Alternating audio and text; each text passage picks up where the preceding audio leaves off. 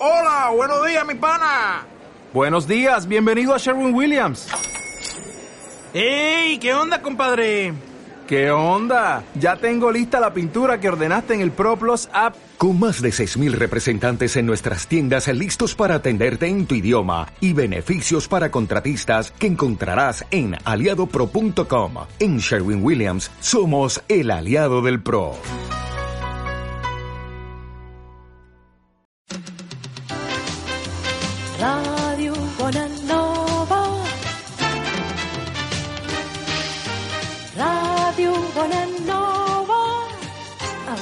7.0.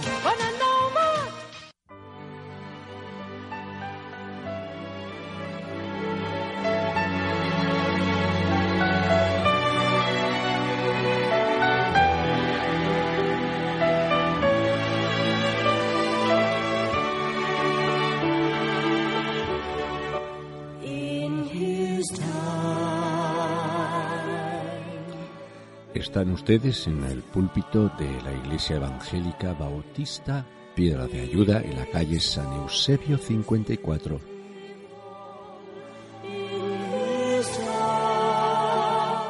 La canción dice en su tiempo, es tiempo del mensaje bíblico.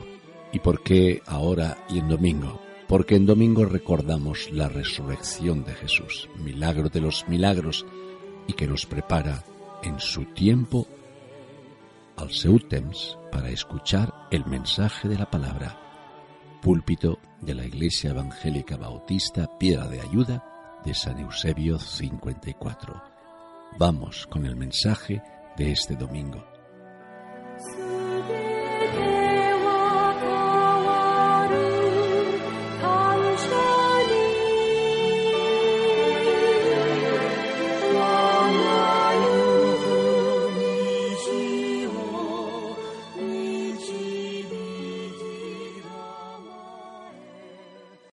Vamos a leer la palabra del Señor en Amós 6.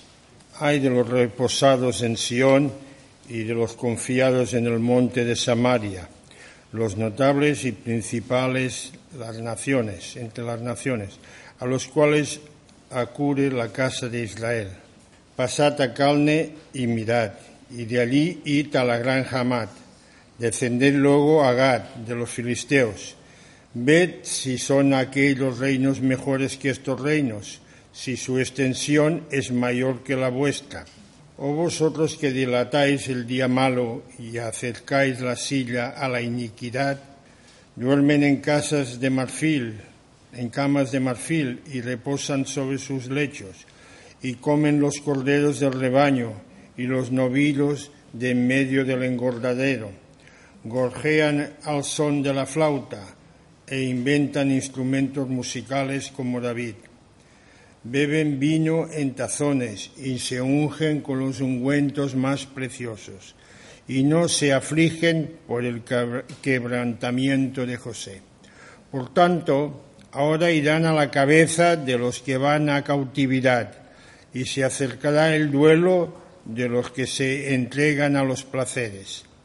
Jehová el Señor juró por sí mismo, Jehová Dios de los ejércitos ha dicho, abomino la grandeza de Jacob y aborrezco sus palacios, y entregaré al enemigo la ciudad y cuanto hay en ella.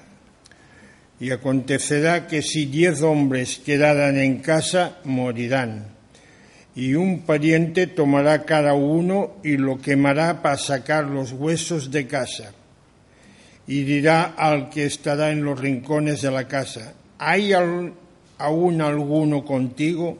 Y dirá, no. Y dirá aquel, calla, porque no podemos mencionar el nombre de Jehová.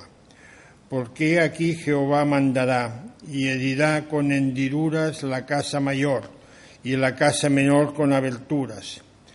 ¿Correrán los caballos por las peñas?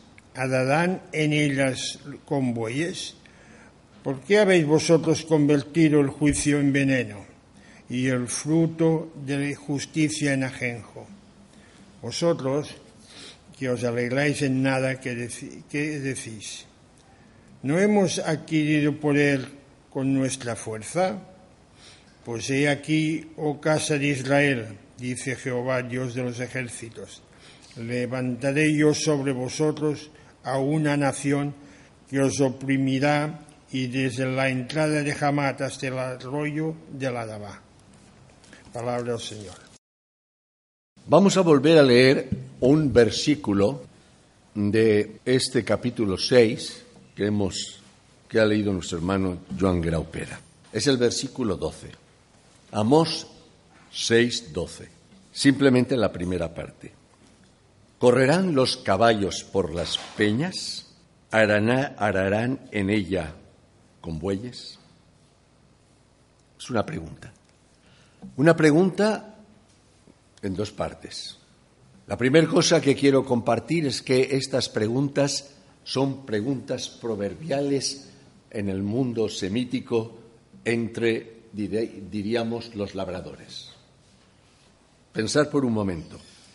¿Correrán los caballos por las peñas? ¿Cuál sería la respuesta de una persona con sentido común? No. ¿Ararán los bueyes sobre las rocas? La respuesta es no. La verdad es que he trabajado este tema con cierta profundidad, por eso os digo que este capítulo merece por sí mismo un tratado, una investigación de todo él. Lo primero que hubiera, para no pasarme del tiempo, sería mostraros la riqueza de los proverbios. Esto es un proverbio en el mundo de la labranza judía.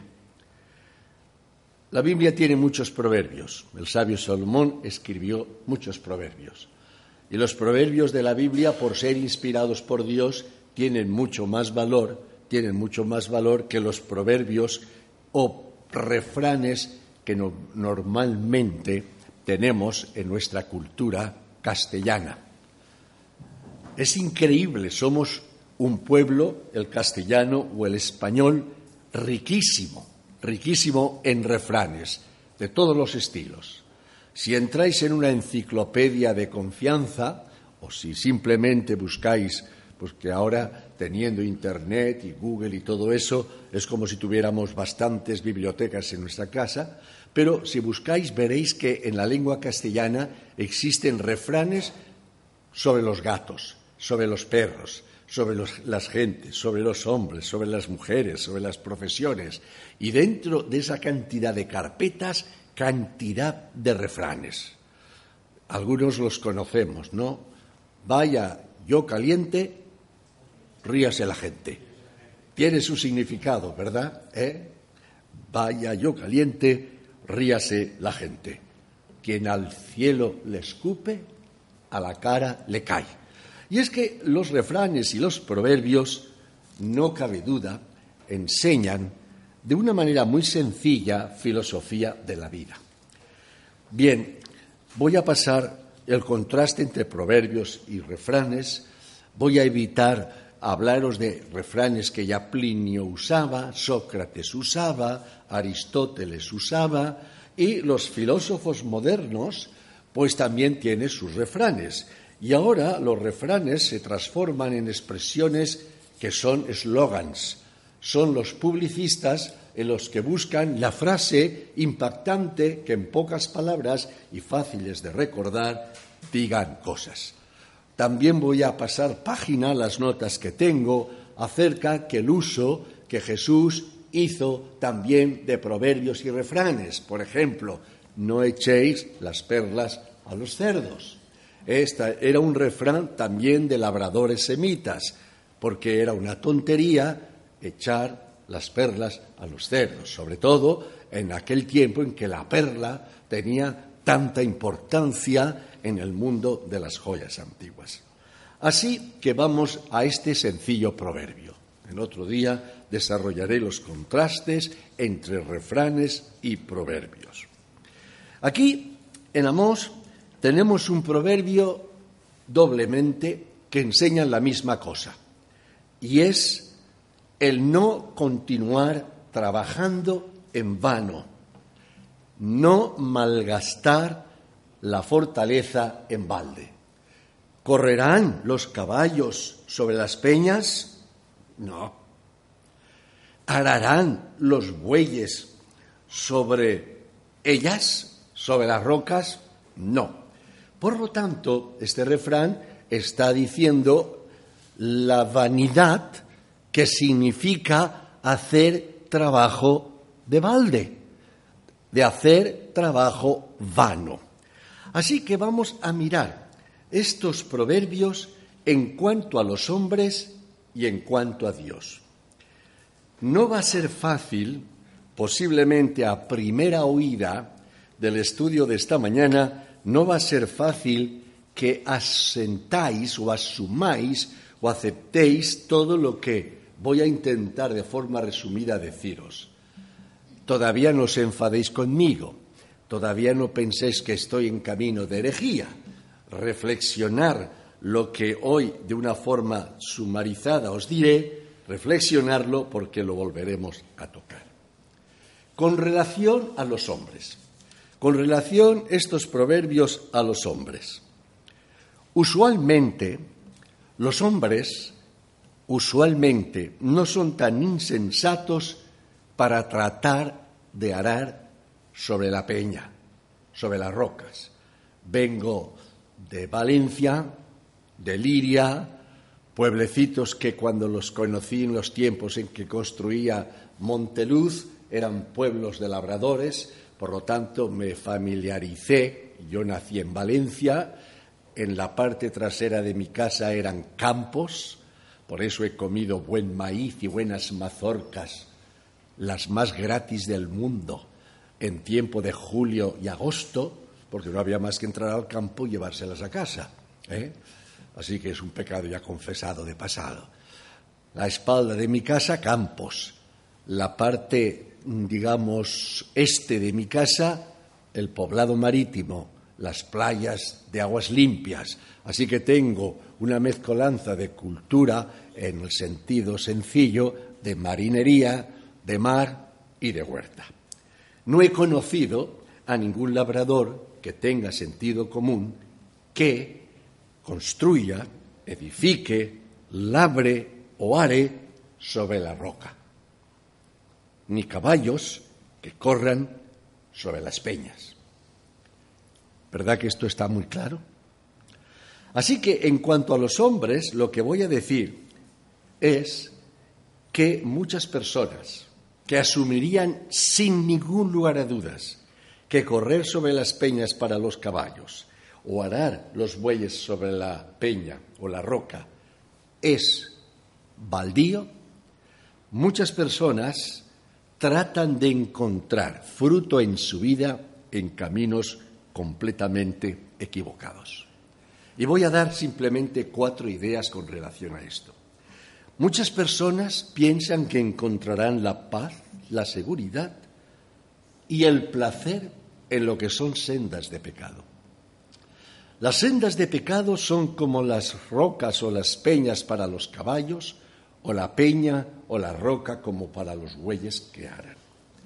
Porque enriquecerse por medio de la injusticia, puede que un tiempo te dé confianza y alegría, pero se paga muy alto cuando viene la realidad. Las riquezas adquiridas de forma fraudulenta o injusta no producen placer. Sin embargo, multitud de personas que piensan que un labrador bueno no siembra ni ara sobre la peña, sin embargo, si buscan el proceso de su vida al estilo del mundo en el cual viven. Y en ese sentido, la búsqueda de la riqueza material es una lucha de muchísimas personas hoy. Cuando esto desanima, por ejemplo, en la historia de José, ¿Recordáis la sabiduría de José con relación a la época de las grandes vacas gordas y espigas gordas? Alcanzó Egipto un esplendor extraordinario. Pero él recomendó a Faraón que esos tiempos de esplendor había que planificarlos y saber utilizar todo lo que se conseguía porque podrían venir tiempos en que ya no hubiese el mismo esplendor. Cuando se lee bien la historia de José, se descubre que el tiempo de esplendor, cuando vive el ser humano para tener poder material, con el tiempo, cuando un año te va bien, dos años te va bien, tres años te va bien, el cuarto empiezas a malgastar. Como todo te va bien, como todo te luce bien, acabo de venir de un campamento donde creo que el Señor ha tocado uno de los únicos que estaba en este campamento que no era creyente, pero que el Señor ha tocado su corazón de una manera maravillosa. Es un hombre que por un accidente quedó ciego, un hombre que ha hecho grandes cosas en la arquitectura por ser arquitecto y además decorador. Es el que terminó los edificios de los juzgados que están en la entrada de Castelldefels, el mismo que hizo el edificio de justicia de Valencia, el mismo que ha trabajado en el Fórum. Este hombre almacenó 180 empleados, una empresa floreciente, un negocio, un accidente de coche, prácticamente derribó su vida. Y del almacenaje de grandes cosas ha llegado a conocer lo que está viviendo en estos días, vivir de su pensión, ciego y con bastantes dificultades en su organismo por causa del accidente. Fue maravillosa su conversión. Me decía, no veo, pero por la palabra de Dios lo que escucho, los cánticos, veo y creo en Jesucristo. Y me decía, los tiempos de esplendor me hicieron comprar cosas, tener cosas. Hoy no tengo nada. ¿No conocéis personas que se han enriquecido y pensaban que su riqueza, y no quiero que penséis políticamente, pensaban que sus riquezas les iban a facilitar el futuro y no han conocido luego la caída? Cuando se construye sobre la peña lo que no haría un labrador, muchos seres humanos confunden sus caminos y sus caminos son equivocados. La lógica y el sentido común lo dice. ¿Sabéis que se venden unas cajetillas? ¿Sabéis a qué me refiero? Cajetillas de T-A-B-A-C-O, que llevan todas ellas un anuncio, ¿verdad?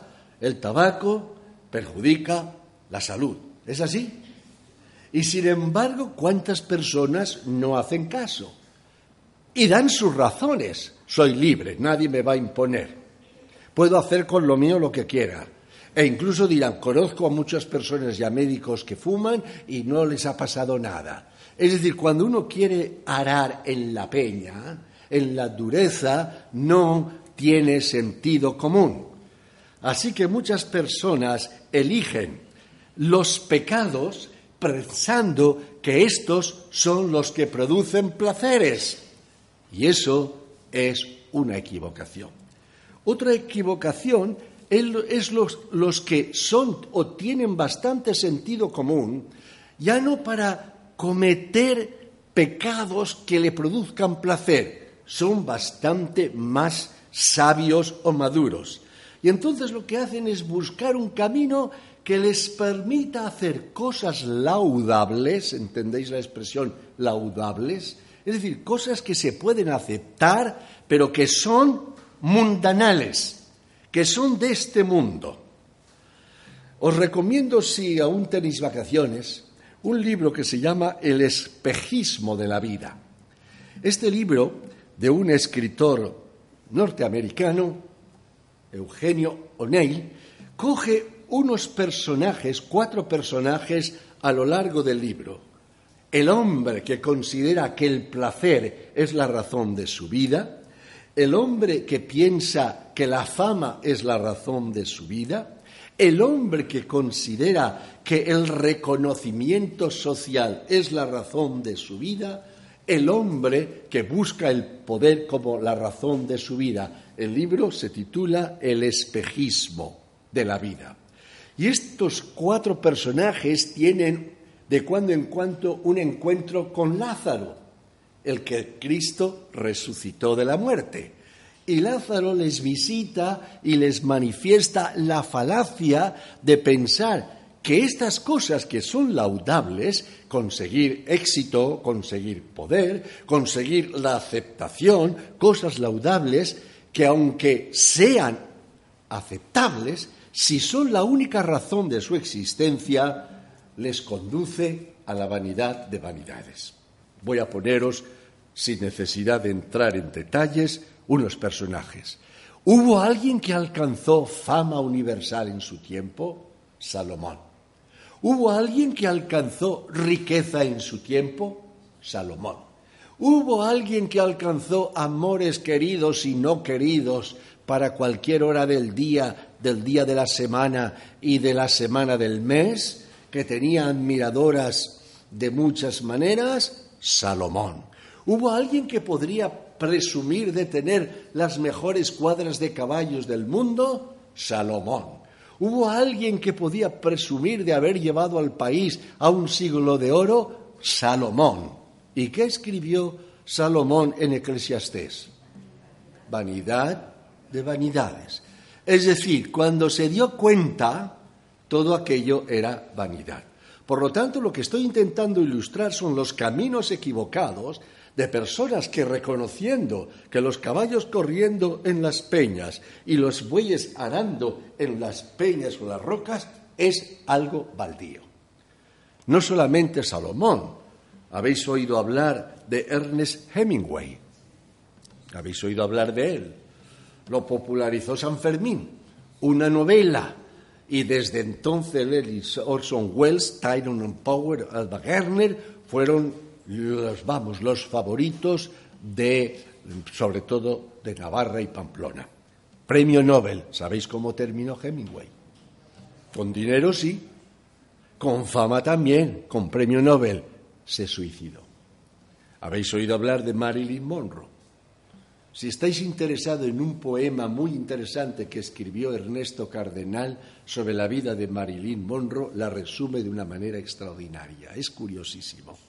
La menciona desde la muchachita que vendía en una perfumería y ya era linda al proceso de su vida. Fue admirada la Marilyn Monroe, fue buscada por todos los paparazzis de su época, se, ocupó la presa del corazón y del corazón de ella, tuvo amantes, tuvo maridos, tuvo poder, tuvo fama, y con todo qué los barbitúricos acabaron con ella. Y recientemente, Robbie Williams, el hombre que hacía reír América, considerado uno de los magníficos cómicos, cómicos por su voz, por su estilo. ¿Sabéis cómo terminó? Se pueden hacer en la vida cosas laudables al estilo humano, al estilo de este mundo, pero no es arar acertadamente. Otros son o van un poquito más allá. Hacer nada de este mundo de pecado para placer, ni siquiera de simples cosas, meras cosas como laudables de la vida, pero estaría bien hacer cosas con un poquito de pensamiento religioso. Este hermano que os decía, este que lo conoceremos seguramente algún día porque dice que ojalá viviese en Barcelona, ¿verdad?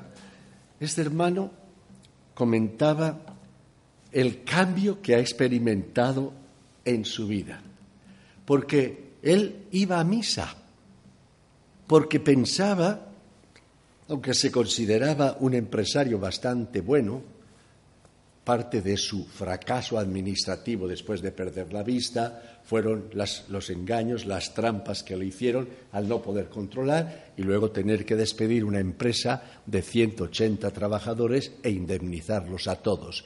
Y pretendiendo ser justo, pues tuvo que vender o mal vender muchas de las cosas que tenía. Pero este hombre decía, yo antes trataba de vivir honestamente como empresario, y también tener un poquito de religión, porque no me hacía mal.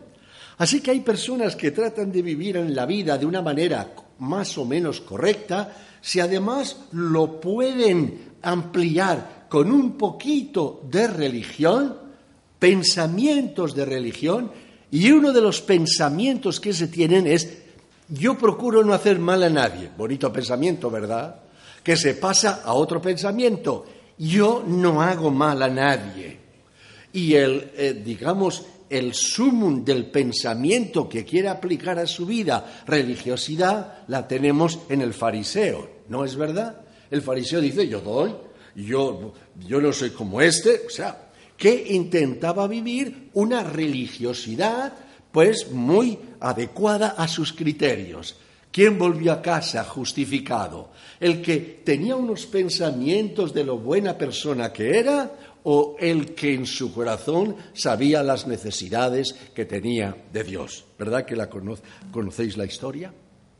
Y luego están los que ya no se conforman simplemente en tener unos pensamientos religiosos, una conducta separada de los placeres que producen los pecados que se producen por el placer, una vida separada de vivir simplemente en actitudes laudables por la sociedad, una vida separada de los que a lo laudable le añaden unos pensamientos religiosos, están los que, más que pensamientos, compromiso con las ceremonias. Yo he sido bautizado. Este hermano que os contaba que me decía, me agarraste y al poco tiempo te fuiste te fuiste a Barcelona, pero te quiero. Y es verdad, porque los años han pasado. Eso acontecía en 1983 y todavía sigue queriéndome él y su esposa y sus hijos. Hay los que quieren añadir cumplimiento de ceremonias. Algunos les presentas el Evangelio. Ah, yo ya me bauticé de pequeño. A mí ya me bautizaron. ¿Convence eso a Dios? Jesús podría haberle dicho a Juan el Bautista, eh, Juan Bautista, que a mí ya me presentaron en el templo. Pero convenía ese compromiso de bautismo, sí o sí, y era el maestro que nos estaba dando esa lección. Pero hay quienes dicen, no, no, yo eh, eh, en Semana Santa, ah, yo no me pierdo la Semana Santa de Sevilla, no me la pierdo la de Valladolid, no me pierdo. ¿Cuáles son las Semanas Santas famosas de Barcelona? Algunos las conocéis, ¿no? La Semana Santa de... Madre mía, qué sorpresa, qué sorpresa. ¿Eh? ¿Os suena Uidecona? ¿Eh? La Semana Santa de Uidecona. Pues te personas que añaden a su vida una vida de una cierta respetabilidad social yo la Semana Santa para mí es muy sagrada.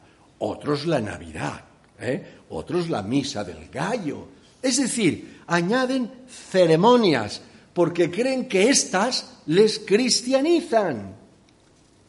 Pues todo esto es de balde. Todo esto no tiene ningún sentido. Esto es lo contrario a lo que decía el proverbio de Amós. El sentido común nos diría, hacer correr los caballos sobre las peñas no lo hace nadie que tenga caballos. Una de las más importantes carreras de caballos en eh, Cádiz, ¿dónde se hace? En la arena de la playa. Hay poblados italianos, si estáis pensando en ello, ¿eh? que naturalmente lo hacen por callejuelas. Luego os explicaré algo de eso porque está viendo una vez estas carreras de los caballos sobre calles de alguna manera de ladrillos o de, o de, tabiques o de lo que sea, los caballos resbalan. Luego les hablaré eso. Solamente se hará en buena tierra cuando se sigue al Señor. Cuando es Él quien prepara la tierra y la tierra se abre a la semilla del Evangelio.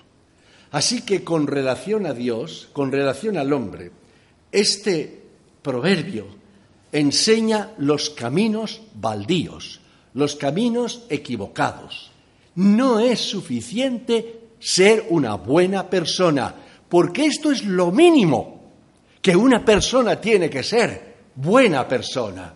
Dios creó al hombre y vio que era bueno, que podía hacer cosas buenas. Y aunque el pecado entró, ni siquiera destruyó la posibilidad de hacer cosas buenas. De ahí que descubramos personas que no son cristianas que hacen cosas buenas. Pero desde la perspectiva de Dios, esto no es suficiente. Como no es suficiente añadir a nuestra vida, añadir pensamientos religiosos. Como no es suficiente añadir a nuestra vida una cierta, una cierta relación con ceremonias. Todo esto, a los ojos de Dios, es infructífero. Porque todo esto deja a Cristo al lado. Y Jesús decía, sin mí nada podéis hacer. Vamos a ver este texto, que será la parte más complicada, por eso la haré más breve. Este texto con relación a Dios. Y voy a hacer la afirmación que os puede resultar más extraña.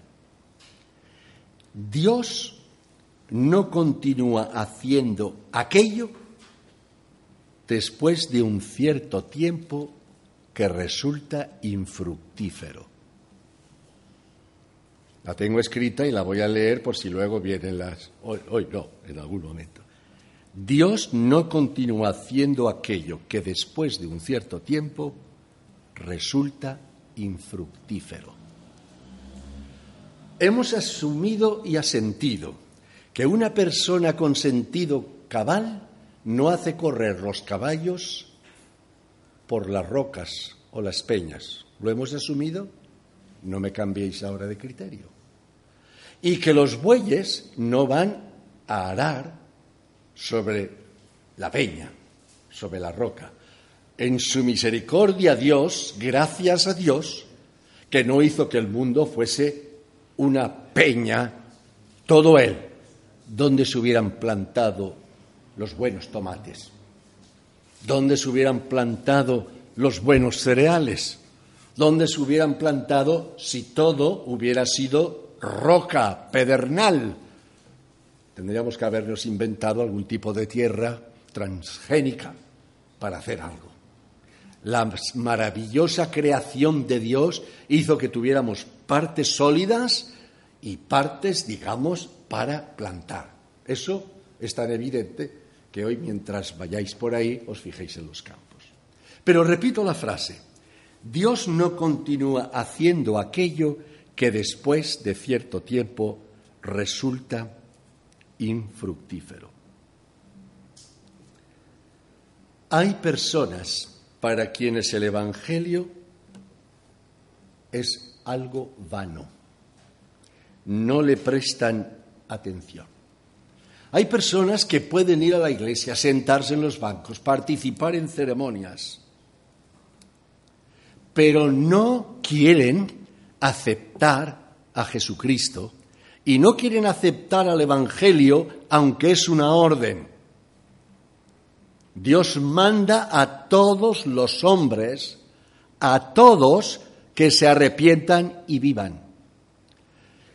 Por lo tanto, cuando se viene a la iglesia o se tienen pensamientos religiosos o se practican ceremonias, pero en el corazón no estás dispuesto a aceptar a Dios, no estás dispuesto a aceptar su mensaje, la verdad es porque eres peña o roca, corazón de piedra. Algunas veces, no sé por qué hoy voy a estar de confianza de mis defectos, de algunos. Algunas veces ha venido gente después de un mensaje, de un estudio, y me ha dicho, ¿cómo me ha gustado su mensaje? Luego no le he contestado gracias, a veces le he dicho siga, siga usted. Pero luego, en mi calma, he pensado otro mensaje desperdiciado. la persona le ha gustado. Le ha gustado la exposición. Le puede haber gustado lo expuesto. Pero no ha querido aceptar lo que el mensaje decía. En ese sentido es en el que he pensado otro mensaje desperdiciado. Sobre todo cuando he tenido la convicción de que estaba predicando lo que la palabra enseñaba. No sé si eso lo habéis experimentado algunas veces cuando tratáis de compartir el Evangelio a los. Oye, que me gusta, me gusta lo que me dices. Oye, qué bien que está. ¿Estás dispuesto a aceptar a Cristo? Ah, eso es otra cosa. Eso es otra cosa. Hace unos domingos os decía que predicaba mi registrado en cifras 1260 mensajes. No incluyo estudios de los jueves, no incluyo estudios entre semana, no incluyo conferencias, pero en un registro de carpetas que dejaré como herencia a mis hijas y que naturalmente irán no sé qué si al fuego o qué, porque no tienen espacio para tantas carpetas, se puede predicar claramente, se puede predicar atractivamente, se puede predicar ungidamente, pero hay corazones tan duros que sí gusta oír, pero su corazón duro no quiere aceptar el Evangelio. Y no hemos pensado algunas veces los creyentes, ha venido gente y me ha dicho, ay pastor, ¿cómo me ha gustado su mensaje? Si no fuera que estuviese convertida, hoy me convertiría. Pero esas mismas personas me han dicho, pero hay que ver, fulano, que lleva años escuchando, qué duro que es. Porque esta persona estaba pensando que la otra tendría que haber sentido lo mismo que ella ha sentido. Cuando alguien escucha un mensaje y le gusta, cuando alguien escucha una canción y le gusta, cuando alguien escucha una congregación alabando a Dios y le gusta, pero no está dispuesto a aceptar a Jesús, es como sembrar bueyes en una peña, lo que no haría nadie. Os recomiendo que hoy leáis los capítulos del 7 al 10 de Éxodo y descubriréis la cantidad de veces que Faraón endurece su corazón. Porque sabéis, y este es otro de los pensamientos que os puede sorprender, he dicho antes que Dios no continúa haciendo aquello que es infructífero cuando tantas señales ha dado a lo largo del tiempo de su bondad y de su misericordia. Nuestra hermana Marjorie le dije, mira, qué acertada la lectura porque la tengo en mis notas. Recordar lo que ha leído Marjorie. Todo pámpano que en mí no lleva fruto, mi Padre, bendito sea el Señor, lo quitará y el que lleva fruto lo bendecirá para que lleve mis frutos. ¿Qué está diciendo ese texto, esa enseñanza de Jesús? Que cuando un pámpano, después de recibir lluvia, después de recibir sol, después de estar plantado en una vid, no lleva fruto, llega un momento que el labrador se cansa. Llega un momento que los instrumentos de función y de labranza se cansa y dicen hasta aquí, hasta aquí. Faraón escuchó muchas veces el mensaje de Dios, sí o sí, a través de Moisés, sí o sí. ¿Y cuál fue su primera reacción? Endurecimiento. ¿Quién es Dios para que yo, Faraón, le haga caso? Y cada vez que había una plaga, por eso os digo que leáis el Evangelio, que leáis Éxodo del 8 como mínimo al 10, y descubriréis cada vez que venía una plaga, Faraón se enternecía un poquito, se enternecía un poquito. Dice, bueno, a ver, os dejaré salir. pasaba el efecto de la plaga, desaparecían las moscas y ¿qué hacía Faraón? Endurecerse y darle más carga a Israel. Leer esta porción bíblica y veréis como cada vez que su soberbia se manifestaba, la dureza de su corazón estaba siendo más fuerte. Hasta en una de las plagas viene su séquito, vienen sus sacerdotes a quienes eh, cualquier oráculo el faraón lo aceptaba y le dicen a la vista de las plagas sufridas, oye, faraón, faraón, em, dile a Moisés que sí. Y faraón le decía, Moisés sí, vale, os dejaré. Apenas salía faraón, se endurecía el corazón. ¿Qué significaba esto como historia? Que el corazón que no está dispuesto a aceptar al Señor puede endurecerse. Ya es de piedra, pero el endurecimiento constante le va a hacer más difícil. Y los bueyes se cansan porque no hay cansancio más grande que cuando estás haciendo una labor que no produce fruto. ¿No lo habéis sentido nunca? cuando no hay resultado del trabajo, cuando no hay resultado del sacrificio, cuando no hay resultado de lo que estás esperando y a lo que te estás dedicando, ¿no se necesita una gracia extraordinaria para seguir trabajando? Y no pensáis que Dios tiene el derecho en un momento dado de decir, hasta aquí. No correrán los caballos sobre las peñas ni los bueyes ararán sobre la roca.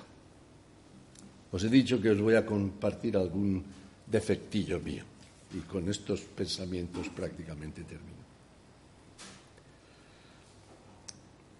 A través de los años el Señor me ha dado muchas lecciones que me ha costado muchas veces, muchas veces aceptar. Recuerdo una vez, más joven, estaba inmerso de la doctrina bíblica, estricta y seria, y vino una persona y me dijo, Pastor, ore por mí. Y le dije, pues no. ¿Cómo? ¿Estás dispuesto a aceptar a Dios? No. Pero ore por mí. ¿Cómo voy a orar por alguien que no está dispuesto a aceptar a Dios? ¿Es que puede Dios aceptar a una persona o la oración mía de por una persona que de entrada no quiere aceptar a Dios? ¿Puede una persona ser bendecida por Dios cuando rechaza el Evangelio de Dios? ¿Es que puede salvarse alguien aparte del Evangelio de Dios? Así que en aquella juventud radical de mis tiempos dije, no oraré porque tú no quieres aceptar a Dios. No sé si hizo bien o hice mal.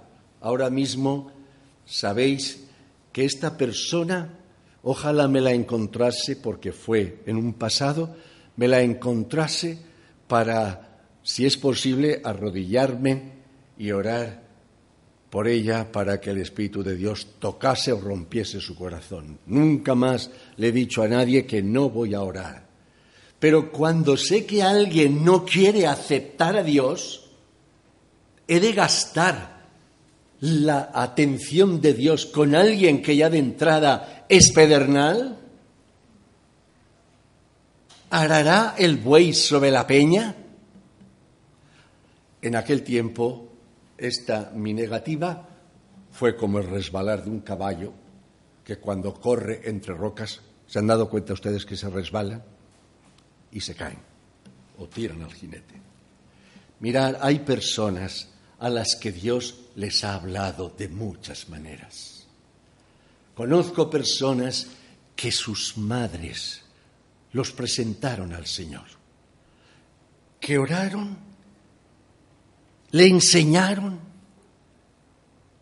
y siguen y ven todavía a los hijos lejos. Si algún día estos hijos se justificasen delante de Dios, el testimonio de los padres, el ejemplo de los padres, la oración de los padres, actuará no poco, no poco, actuará no poco en la justicia que Dios aplicará. A veces la enfermedad. La enfermedad son avisos de Dios para depender de Él. Este ciego que os he contado, que espero que algún día Él os lo cuente de viva voz, este ciego decía, la ceguera me ha ayudado a tener la luz del Evangelio.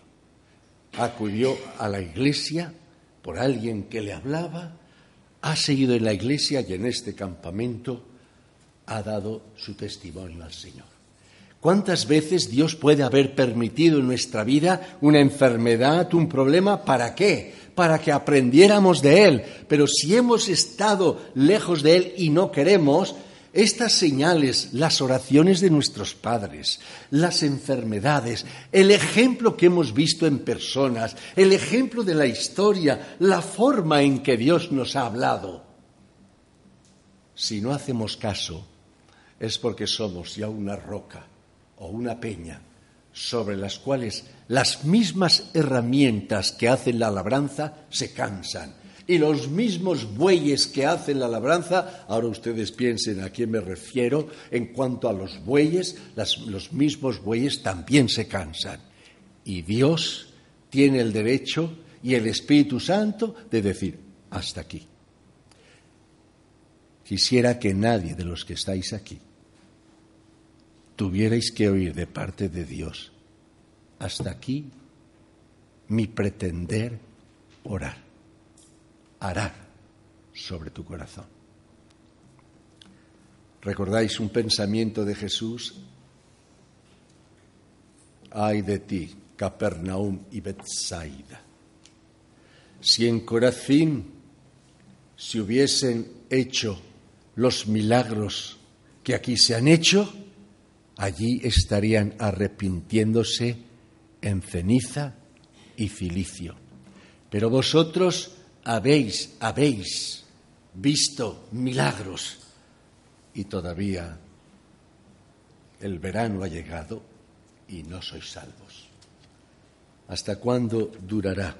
Ay de ti, Tiro y Sidón. Si en Corazín se hubieran hecho y en Bethsaida los milagros que se han hecho en Capernaum, a estas alturas estarían. La gracia de Dios sigue. ¿Os acordáis de la higuera estéril? ¿Qué hizo Dios con la higuera estéril? Dejarla como estaba, estéril. Todo pámpano que en mí no lleva fruto, mi Padre lo quitará. ¿Recordáis las cinco vírgenes? Tenían su lámpara, pero no llevaban fruto nunca os conocí. La dureza del Evangelio. Termino por hoy. El labrador puede estar cansado, quiera Dios que no lo esté. Los instrumentos que colaboran con el labrador por excelencia pueden estar cansados, no os canséis. Sabemos que el sentido común nos dice, ya está bien de golpear sobre la peña, ya está bien. Yo mañana mismo dejaría el ministerio porque a veces también me entristezco y me canso de la paciencia de predicar y predicar y predicar y predicar y tratar de enseñar y veo resultados, corazones de piedra que no se transforman en carne. Pero ¿sabéis qué me alimenta? uno de los milagros de la cruz. Cuando Jesús estaba muriendo, acontecieron maravillosas cosas. ¿Y sabéis una de las cosas que aconteció en la cruz? Recordaréis el pasaje. El velo del templo se rasgó. Fuera ceremonias. El Santísimo estaba allí, muriendo por nuestros pecados. Pero ocurrió otra cosa.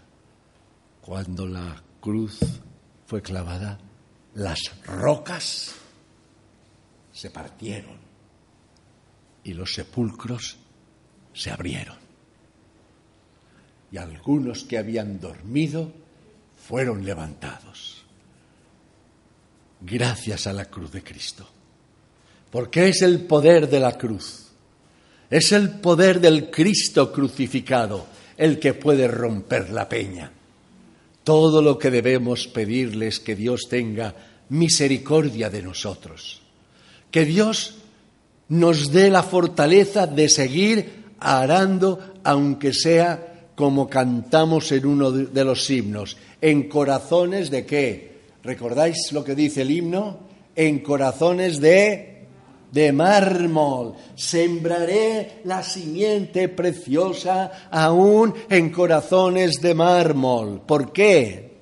Porque la cruz de Cristo rompe el mármol, rompe la roca, es el que puede romper los corazones y transformarlos como la lectura del Antiguo Testamento. Daré un corazón de carne y lo cambiaré por el de piedra, y los huesos secos les daré carnes para que prevalezcan. ¿No es maravilloso esto? Así que iglesia de, piedra de ayuda, iglesia y benecer, hasta aquí nos ayudó el Señor. Y seguirá ayudándonos. Y tenemos que seguir hacia adelante. Y quiera Dios que el mensaje de la cruz sigamos proclamándolo con autoridad, porque aunque a veces os he dicho que hoy os estoy compartiendo algunos secretos, uno se canse. Yo me he cansado algunas veces, me he preparado, he orado, no he ayunado por la cuestión de mi, de mi eh, enfermedad. Y luego he dicho, Señor, ¿dónde están los resultados? Pero me tranquiliza que el que da el crecimiento es el Señor, porque es el que puede romper las peñas y las rocas. Pero también sé que no hará trabajo en balde y que en un momento podrá decir, ya se terminó consumada es mi obra, hasta aquí he llegado contigo o hasta aquí he llegado con esta congregación. Y cuando esta congregación no se mueve en la vida del Espíritu Santo, en la luz de la palabra, en la responsabilidad cristiana, podemos seguir con ceremonias, podemos seguir con pensamientos religiosos, pero podemos seguir arando en las peñas resbalando como los caballos o simplemente cansándonos como bueyes de que aquí no hay resultados. ¿Creéis que Dios todavía tiene pueblo entre nosotros? Cristo es la peña de Oreb que está brotando, agua de vida saludable para mí. Ven a tomarla. Es más dulce que la miel, refresca el alma refresca todo mi ser.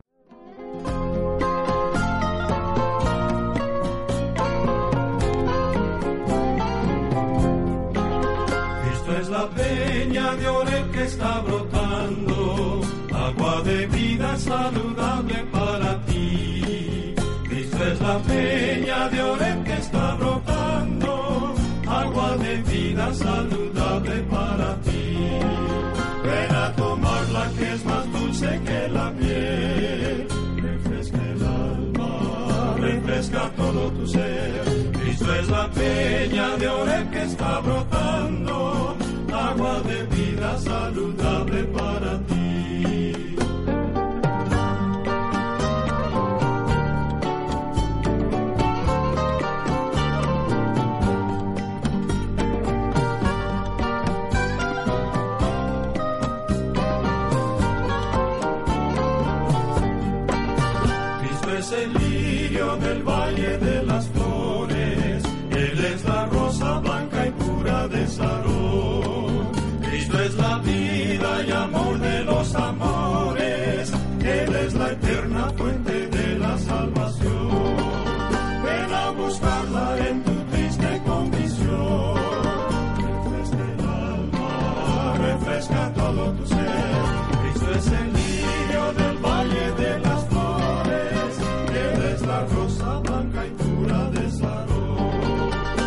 pecador, tú que vagas hoy errante por este inmenso cruel desierto del pecado.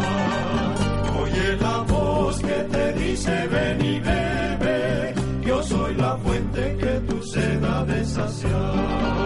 Ven a buscarla en tu triste condición. Refresca todo tu ser. Cristo es el lirio del valle de de Sarón.